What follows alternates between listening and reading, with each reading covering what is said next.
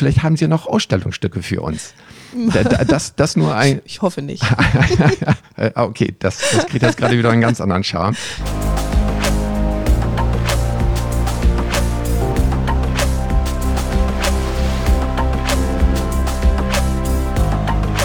Vom Deich ins Ohr. Der neue Bremerhaven Podcast.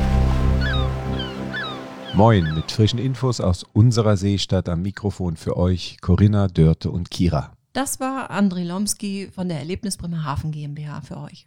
Hallo Dörte. Sag mal, hast du den Tatort jetzt am Wochenende gesehen? Moin Corinna, natürlich. Das war gesetzt. Der kam nämlich, diese Folge kam nämlich aus Bremerhaven. Genau, war nicht zu übersehen. Denn da waren ja spannende Hafenbilder bei. Also ich muss sagen, diese Drohnenaufnahmen, die haben mich wirklich begeistert. Weil das Licht war toll, aber Mhm. auch diese Dimensionen zu sehen.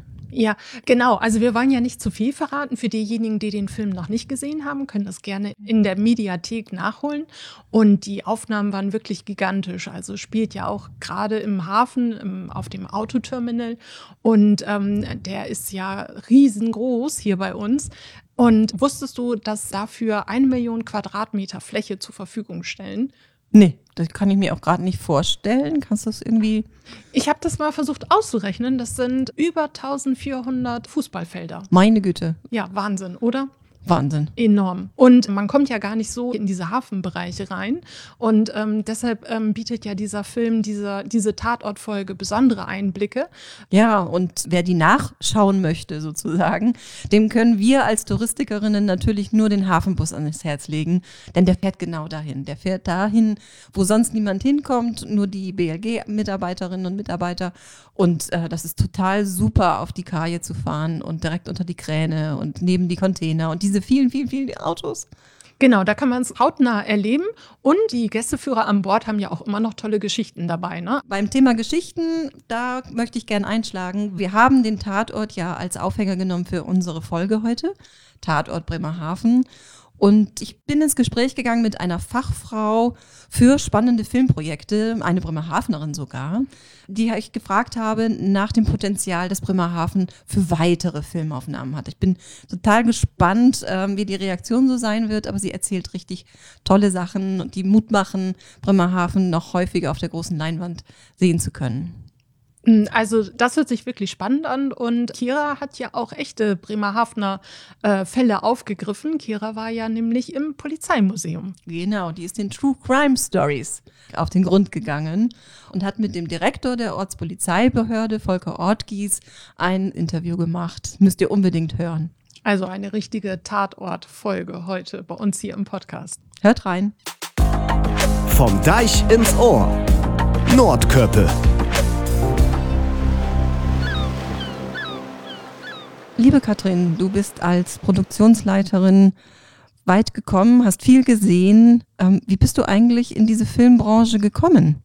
Ich wollte immer die Welt entdecken und mit unterschiedlichen Menschen und Themen arbeiten. Dies kommt im Film eigentlich alles zusammen. Es gibt ja immer ein Buch und ein neues Thema, dadurch ergibt sich kreativ gesehen eine ganz neue Welt, man hat ein neues Team, ähm, dadurch hat man natürlich, lernt man eigentlich ständig. Meine erste Erfahrung beim Film war ein Schülerpraktikum bei dem TV-Film Ein Jedi zum Verlieben in Berlin. Diese Chance hat sich durch eine alte Schulfreundin meiner Mutter aus Bremerhaven ergeben. Dadurch konnte ich die Filmbranche sowie Berlin kennenlernen und habe mich sofort wohlgefühlt. Damit war mein Ziel gesetzt. Oh, das klingt spannend. Da war die Bekannte ja wirklich gut zu dir und hat dir einen Rat fürs Leben gegeben. Wie ging dann dein Weg in der Filmbranche weiter? Mein erster richtiger Job und damit Filmerlebnis war der Film Wie vor Vendetta in Berlin mit den Wachowskis. Das war sehr, sehr beeindruckend. Es waren mehrere hundert Menschen daran beteiligt. Wir haben on Location gedreht, so wie im Studio. Und diese Mischung, finde ich, macht gerade den Film so interessant. Dass man halt on Location geht, also sowas macht wie tolle Orte, Straßenecken, Architektur herauswählt, um dort Szenen reinzuspielen. Und dann gleichzeitig im Studio, was ja im Prinzip einfach nur eine Industriehalle ist, sich hinstellt und sagt, da rein bauen wir jetzt mit Handwerk, mit allen Gewerken im Prinzip die Katakomben in dem Beispiel von London. ähm, ein, ein, ein Dach von London. Und da ist, das ist dann in, in Perfektion sozusagen in dieser Halle entsteht das. Äh, handwerklich absolute Filmkunst, faszinierend, dass man tatsächlich vom Parkplatz da hineingeht und das Set betritt und das Gefühl hat, man steht dann dort vor Ort. Ja, das war so mein erstes Erlebnis und damit dann natürlich die große Liebe entdeckt. Siehst du eigentlich ähm, Chancen für Bremerhaven als Filmkulisse? Und wenn ja, wo siehst du sie vor allen Dingen? Ich denke tatsächlich, dass man Bremerhaven so betrachten kann, dass wir all diese Facetten anbieten können und damit neben den kleineren Produktionen, die es ja bis jetzt gibt, größere Produktionen und größere Filme, die dann auch länger vor Ort bleiben, einen tollen Standort bieten kann. Du sag mal, welche spektakulären Filmkulissen hast du eigentlich schon kennengelernt? Und könntest du dir vorstellen, dass Bremerhaven sowas auch bietet? Hm, gute Frage, Leute. Da würde ich jetzt mal sagen, also Kriterien für Locations, wenn wir jetzt mal eben näher den natürlich optisch kreativen und äh, zur Geschichte passenden Elementen, die ja jedes Mal unterschiedlich sind, ausgehen. Wo ist das verortet? Kann man da umrum, was natürlich für uns immer wichtig ist und, und, und gut zu suchen ist, kann man da umrum auch andere Orte, die zu unserer Geschichte passend sind, finden? Kann man sozusagen eine ganze Reihe von Locations an dem dann jeweiligen, wie zum Beispiel Bremerhaven Ort drehen, wenn man jetzt sagt, oh ja, ich möchte im Hafen drehen, ich brauche aber auch ein Stück Altstadt, ich brauche vielleicht eine, eine moderne, verrückte Architektur. Ich versuche mir da verschiedene Elemente zu suchen. Keine Ahnung, da fallen mir natürlich jetzt wieder 100 Sachen ein. Umso mehr Sachen man dann sozusagen an einem Ort findet, umso mehr lohnt es sich natürlich für uns da dann die Reise anzutreten und diese ganze, wir nennen das Company Move, dann auch auf uns zu nehmen. Umso größer der Film ist, ich sag mal, wenn ich jetzt 200 Leute bewegen muss, dann sind das natürlich Kosten, die sich rentieren müssen, wenn ich viele Locations habe an einem Ort und damit natürlich auch vielleicht zwei, drei, vier Wochen an einem Ort bleiben kann, lohnt sich natürlich die Bewegung mehr. Und daher würde ich immer versuchen zu sagen, was gibt es neben dem Hauptmotiv, warum man jetzt sagt, ich gehe nach Bremerhaven, auch andere Motive. Und da komme ich dann auch wieder zur Studiohalle, was wir in Sachsen-Anhalt, in, in, Halle Leipzig, in Dresden, in solchen Orten oft haben, ist, die sehr umtriebig sind und, und, und unterstützend, äh, dass man da dann sagt, ach so, wir wollen hier jetzt äh, nach Bremerhaven, weil wir diese drei, vier Elemente haben, die wir unbedingt haben wollen. Dann machen wir jetzt eine leere Industriehalle. Da bauen wir jetzt auch noch unsere Studiobauten auf. Dadurch sind wir dann nämlich gleich längere Zeit vor Ort und es lohnt sich. Und natürlich auch die Förderung äh, springt dementsprechend anders an. Das lohnt sich dann wiederum für Bremerhaven natürlich viel mehr, weil man dann natürlich 200 Menschen hat oder 100 Menschen. Natürlich bei einem Tatort 30, 40 Menschen, bei einem Kinofilm ich sage jetzt mal beim deutschen Kinofilm, vielleicht 100, 120 Leute. Wenn man international guckt, ist man dann leicht bei 200, die dann auch Unterkünfte brauchen, die dann essen gehen, die dann einkaufen, die dann schlafen und natürlich die so viel äh, umliegende Kräfte, also real lokale Kräfte einkaufen und ähm, Gelder dort vor Ort ausgeben, also auch in Form von Baustoffen und solchen Dingen. Ne? Zulieferern, Handwerk. Das heißt, solche Dinge, wenn man die als Paket zusammenschnürt, lohnt sich sicherlich am meisten. Dazu kommt natürlich, wo parken wir die Unit Base? Das heißt, wir haben ja LKWs, das können von, ich sag mal, fünf, sechs LKWs sein, bis hin zu 40, 50 LKWs, die wir dann bewegen und parken müssen. Genau, das äh, gehört natürlich dann auch dazu. Da bauen wir dann sozusagen unsere Basis immer zur jeweiligen Location passend, so nah wie möglich. Also das sind jetzt so die Hauptkriterien. Und so ergeben sich dann sozusagen die Chance da, äh, eine ganze praktisch Produktionswelt in dem Moment aufzubauen und von dort aus die verschiedenen Locations zu bedienen. Wunderbar. Bei allem, was du so erzählst, haben wir ja wirklich Chancen. Vielen, vielen Dank, dass du dir in einer laufenden Produktion so viel Zeit genommen hast, um über Bremerhaven als Filmstandort nachzudenken und uns an deinen Gedanken teilhaben zu lassen. Richtig klasse. Wir nehmen das sicher auf. Vielen Dank für die Einladung. Bis bald. Vom Deich ins Ohr, der Ton der Woche.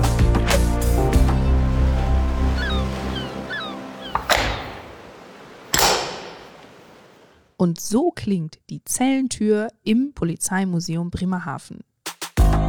Vom Deich ins Ohr, Deichschnack.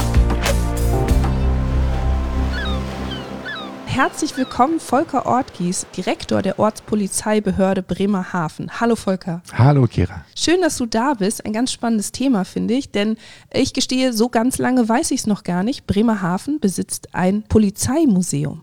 Ja, ganz genau. Bremerhaven hat ja nicht nur eine kommunale Polizei und damit ein Alleinstellungsmerkmal in ganz Deutschland, Oha. sondern diese kommunale Polizei hat auch noch ein eigenes Polizeimuseum. Ach, verrückt. Ja, tatsächlich. Und das resultiert aus unserer Geschichte. Ja. Als 1945 das Land Bremen und damit Bremen und Bremerhaven den Amerikanern zugeschlagen wurde, Mhm. hat die amerikanische Militärbesatzung im Grunde genommen entschieden, dass sie die Polizeien nach amerikanischem Vorbild aufbauen. Und dort sind die Polizeien eben kommunal organisiert. Ah. Ja. Und genau das hat man auch in Bremerhaven getan. Und das ist bis heute so geblieben. Also für Ganz uns ein genau. Erfolgsmodell. Absolut. Ja, und genau auch in diesem Zusammenhang, hast du mir vorhin schon erzählt, ist das Polizeimuseum letztendlich, hat da irgendwie seinen Anfang, weil die Polizisten mussten selbst ausgebildet werden. Ja, ganz genau. Eben nach dem Vorbild der kommunalen Polizei war es auch kommunale Aufgabe, die Polizeibeamten, damals waren es eben nur Männer, auszubilden. Und neben den theoretischen Inhalten sollten natürlich auch äh, die ganzen Dinge anhand von Praxisbeispielen erläutert werden. Ja. Daraus ist die sogenannte Lehrmittelsammlung entstanden. Das heißt, man hat Waffen gesammelt, man hat Falschgeld gesammelt, man hat Einbruchswerkzeug gesammelt, um das, was den Kollegen damals in der Theorie vermittelt wurde, eben auch an diesen praktischen Beispielen zu erläutern. Das heißt, auch damals wurde im Grunde genommen, wenn also ein Fall auf den Tisch kam, geschaut, was können wir daraus lernen für zukünftige Beamte. Ganz genau, das war Ziel. Und diese Lehrmittelsammlung ist über die Jahre gewachsen und gewachsen. Das ist im Prinzip das eine Standbein des heutigen Polizeimuseums. Ja. Und daneben, auch das war schon seit jeher Aufgabe aller Polizeien in ganz Deutschland, das Thema Prävention. Und dazu gab und gibt es in Bremerhaven die sogenannte kriminalpolizeiliche Beratungsstelle. Ah, okay. Da Das kann heißt, ich die- mich also informieren eigentlich. Ganz genau. Ah ja, aber dann dauerte es noch einige Jahre, bis daraus das Museum entstanden ist, wie es es heute gibt. Ja, ganz genau. Man muss dazu sagen, kriminalpolizeiliche Beratungsstelle und Lehrmittelsammlung wurden organisatorisch zusammengefasst. Okay. Und leider kam es dazu, dass Mitte der 70er Jahre, genau im Jahr 1977, alle Asservate, die komplette Lehrmittelsammlung im Keller der Ortspolizeibehörde eingelagert wurde Ja. und somit in Vergessenheit geraten Kennen ist. wir alle von uns zu Hause, was einmal im Ja, Keller ist. Genau. In- Insofern jeder aufgefordert, mal den Keller zu durchsuchen. Vielleicht haben sie ja noch Ausstellungsstücke für uns. Da- da- Das, das nur ein, Ich hoffe nicht. Äh, okay, das, das kriegt jetzt gerade wieder einen ganz anderen Charme. Darauf wollte ich eigentlich nicht hinaus, da Nein. ge gebe ich dir recht. Ähm, aber tatsächlich war es so, erst Mitte der 90er Jahre sind die Dinge wieder aufgefunden worden, Okay. als nämlich ein Polizeibeamter, der im Rahmen eines großen Betrugsermittlungsverfahrens Ja. Platz für die sichergestellten Akten suchte, wo sein Büro überquoll, Mhm. durch den Keller ging, eine Tür öffnete und feststellte, da haben wir einen kleinen Schatz liegen. Ja. Nämlich die alte Lehrmittelsammlung und die Ausstellungsstücke der kriminalpolizeilichen Beratungsstelle. So kommt das Und manchmal. äh, ja, so, so kommt das manchmal. Und äh, dieser Schatz wurde dann geborgen. Mhm. Natürlich, weil die Asservate untergebracht werden mussten, aber eben auch, weil man gesagt hat, das können wir doch nicht hier im Keller liegen lassen, das müssen wir doch nutzen. Mhm. Ja. Und so ist das Ganze wieder quasi an die Oberfläche gekommen. Und wir hatten dann tatsächlich die Möglichkeit, 1994, als das Altpolizeigewahrsam Also die ähm, Gefängnisse, also die Zellen, ja, der der, das, Zellentrakt. der, Zellentrakt, Ja. Gefängnis sagt man weniger, weil im Gewahrsam geht es darum, Menschen tatsächlich in Gewahrsam zu nehmen, vorübergehend. Vorübergehend, okay. Ganz genau. Gefängnis ist dann eher die Justizvollzugsanstalt. Für den längeren Aufenthalt. Für den längeren Aufenthalt, ganz genau.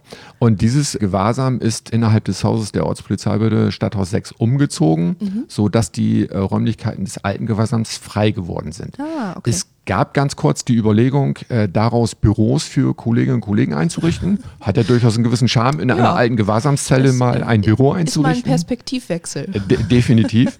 Gott sei Dank, aus heutiger Perspektive ist der Plan nicht in Erfüllung gegangen. Ja. Tatsächlich hat das dann die Möglichkeit geboten, die Lehrmittelsammlung und die äh, Ausstellungsstücke der kriminalpolizeilichen Beratungsstelle dort unterzubringen. Und es hat natürlich, äh, dadurch, dass wir zum Beispiel auch eine alte Zelle erhalten haben, einen gewissen Charme, Ja. dieser Flur. Und wenn Sie durch die Gittertür in das Polizeimuseum eintreten, dann nimmt Sie dieser Charme sofort gefangen. Ja, auf jeden Fall, das kann ich mir gut vorstellen. Wichtig dabei ist zu sagen, das geht nur mit Führungen. Da sind bei euch dann ehemalige Kollegen, die Ja, das alles ga- zeigen. ganz genau, weil natürlich wir nicht die Möglichkeit haben, alle Geschichten vollumfänglich im Museum darzustellen, sondern sie der mündlichen Erörterung bedürfen, gibt es äh, Führungen innerhalb des Polizeimuseums nur nach Anmeldung. Mhm. Ja. Das ist möglich über unsere Internetseite. Mhm.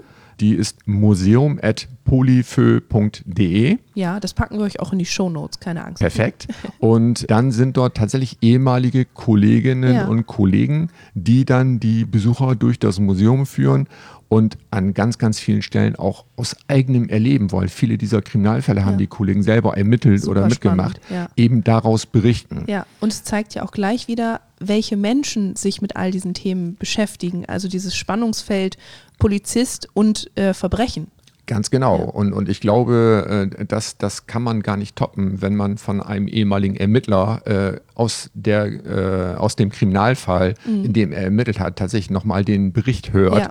Weil die Kollegen, und das weiß ich aus eigener Erfahrung, weil ich einige Führungen von denen schon mitgemacht Mhm. habe, sehr, sehr authentisch berichten können. Ja, das kann ich mir vorstellen. Also ich meine, alleine dieses, das Verbrechen passiert und dann fängt dieses ganze Rad an zu laufen. Es wird äh, gedacht, es wird überlegt, es wird ermittelt und befragt und das dann so zu erzählen, weil man es erlebt hat, das stelle ich mir schon toll vor. Und wenn der Fall dann gelöst ist, wenn, wenn es einen Abschluss bekommt und daraus dann ja, wie auch bei uns im Polizeimuseum, einige Fälle sicher auch in die Rechtsprechung mit eingehen. Ja, absolut. Also wir haben tatsächlich einige dramatische Kriminalfälle, die äh, nicht nur Gerichtsmediziner zum Staunen gebracht haben. Und das möchte ich an dieser Stelle nicht weiter ausführen. Mhm. Nein. Das äh, können Sie, könnt ihr euch vielleicht mal bei einem Besuch im Polizeimuseum näher schildern Ja, lassen. okay. Aber tatsächlich dann Fälle, die auch bis vor dem Bundesgerichtshof gegangen sind, weil dort zum Beispiel in einem Mordfall darüber gestritten wurde, welche Merkmale erfüllt sein müssen, damit eine Tat grausam ist. Das ist sehr subjektiv. Und das dann objektiv zusammenzufassen, ist eine schwierige Aufgabe des Gerichtes. De definitiv. Ja. Aber dann kann man sich äh, auch ungefähr vorstellen, mit welchen menschlichen Mhm. Abgründen unsere Ermittlerinnen, Ermittler, unsere erst einschreitenden Kolleginnen und Kollegen befasst sind. Das nimmt viele auch ganz, ganz stark mit. Ja.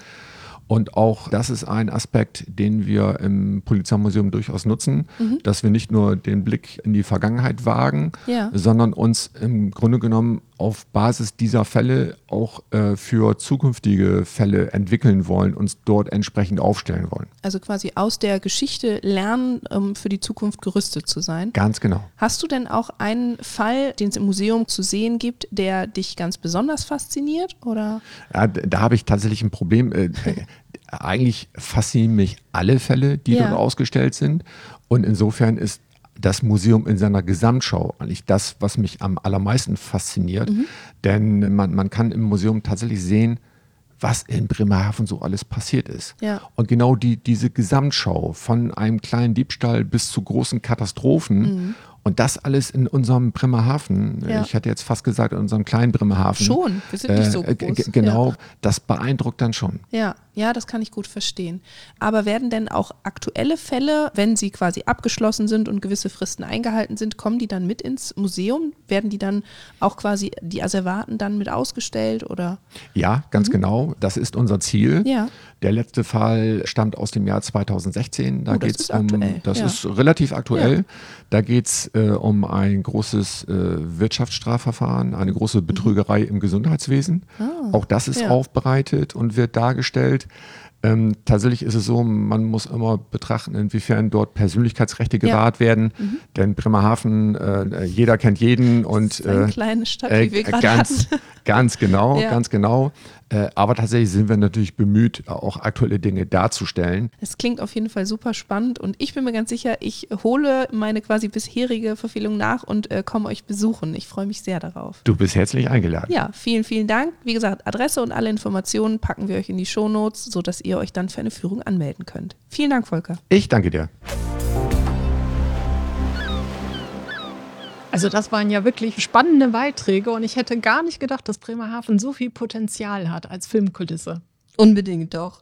Also ich meine, wir Bremerhaven Verliebten, wir gehen natürlich davon aus, dass es auch auf der großen Leinwand so ähm, attraktiv aussieht wie vor unserem Auge. Mhm. Ähm, aber sag mal, ähm, Dörte, wir hatten doch ein Gewinnspiel. Was ist denn da mit unserer Möwe und mit der Namensfindung? Genau, wir hatten im Blog Logbuch Bremerhaven das Gewinnspiel, haben alle aufgerufen, uns einen Namen zu nennen für unsere noch namenlose Möwe. Und der ist gefunden. Wir verraten aber erst in der nächsten Folge, wer die Karten gewonnen hat. Genau, und bis dahin wird aber die Person, die uns den Namen eingereicht hat, informiert. Ganz gespannt bin ich allerdings auf die nächste Folge, denn äh, mit Power to Change gehen wir ja einer wirklich spannenden Ausstellung nach. Genau, ich habe mir die Ausstellung Power to Change Mission Energiewende angeschaut und ich habe mich mit Dr. Susanne Navrat vom Klimahaus über die Ausstellung unterhalten und ich muss sagen, also ich habe viel gelernt und ich kann die Ausstellung nur jenen an, ans Herz legen, der sich für Energiewende interessiert und dort mitreden möchte bei diesem Thema. Na, das müssten ja eigentlich alle sein. Ich denke auch, weil das geht uns eigentlich alle an. Ganz genau. Gut, dann jetzt noch Günther mit seinem Plattenende. Vom Deich ins Ohr. Das platte Ende. Bambusen greift das Jümmer, zu Tiden und deswegen bog wie die Polizei. Ich vertell jo jetzt ne Geschichte, die sich so totdrogen hat, Weihnachten 1978 in Bremerhoven-Lei. Ich hef mine Frünns in Lot ob'n Heiligobend Weihnachten zu vieren. Anders als unsere Öllern. Und wir hätten bitten wat eten, bitten wat trunken. Und anschließend hab ich bitten Musik mogt. Mit Gitarren. Helmut, min Macker und ich hab tüchtig sungen und ob er Gitarre spielt. Und plötzlich klingelt dat an der Tür. De Polizei. Ihre Nachbarn haben sich beschwert, wegen ruhestörenden Lärms. Sie müssen ihren Plattenspieler leiser drehen. Wir hab kein Plattenspieler, wir hab selbst Musik mogt, aber Gitarren und sungen.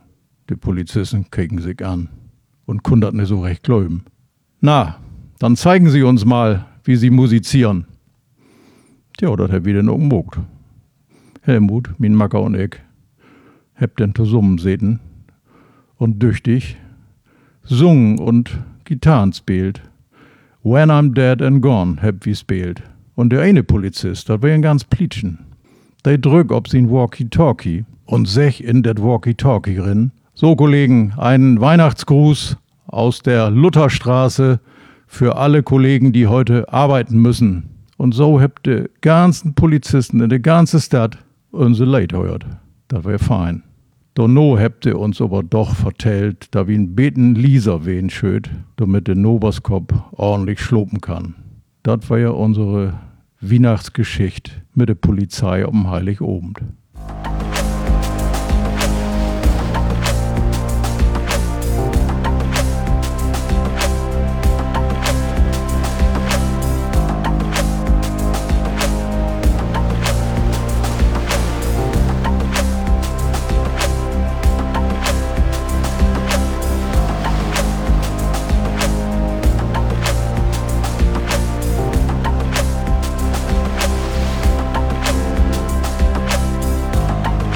Vom Deich ins Ohr. Der neue Bremerhaven Podcast.